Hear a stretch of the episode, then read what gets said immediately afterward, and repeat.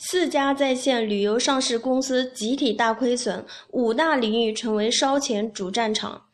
互联网这个行业背后真正玩的是资本，从千团大战、滴滴快递的对决，再到今天的在线旅游混战，烧钱似乎永远都停止不下来。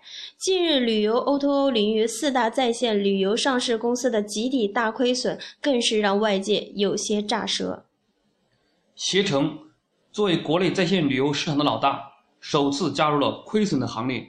携程2014年第四季度净亏损2.24亿元，这是公司上市以来首次亏损。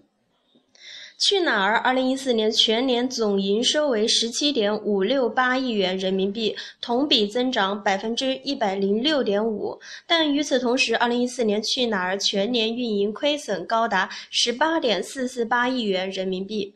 途牛2014年净收入达35亿元人民币，同比增长81.3%，但同时全年四个季度全部亏损。二零一四年净亏损达到四点四七九亿元。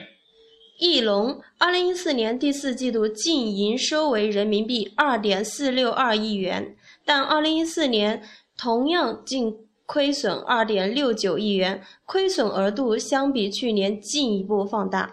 其实亏损的远远不止这四家旅游 O2O 公司，几乎所有的旅游 O2O 都在亏损。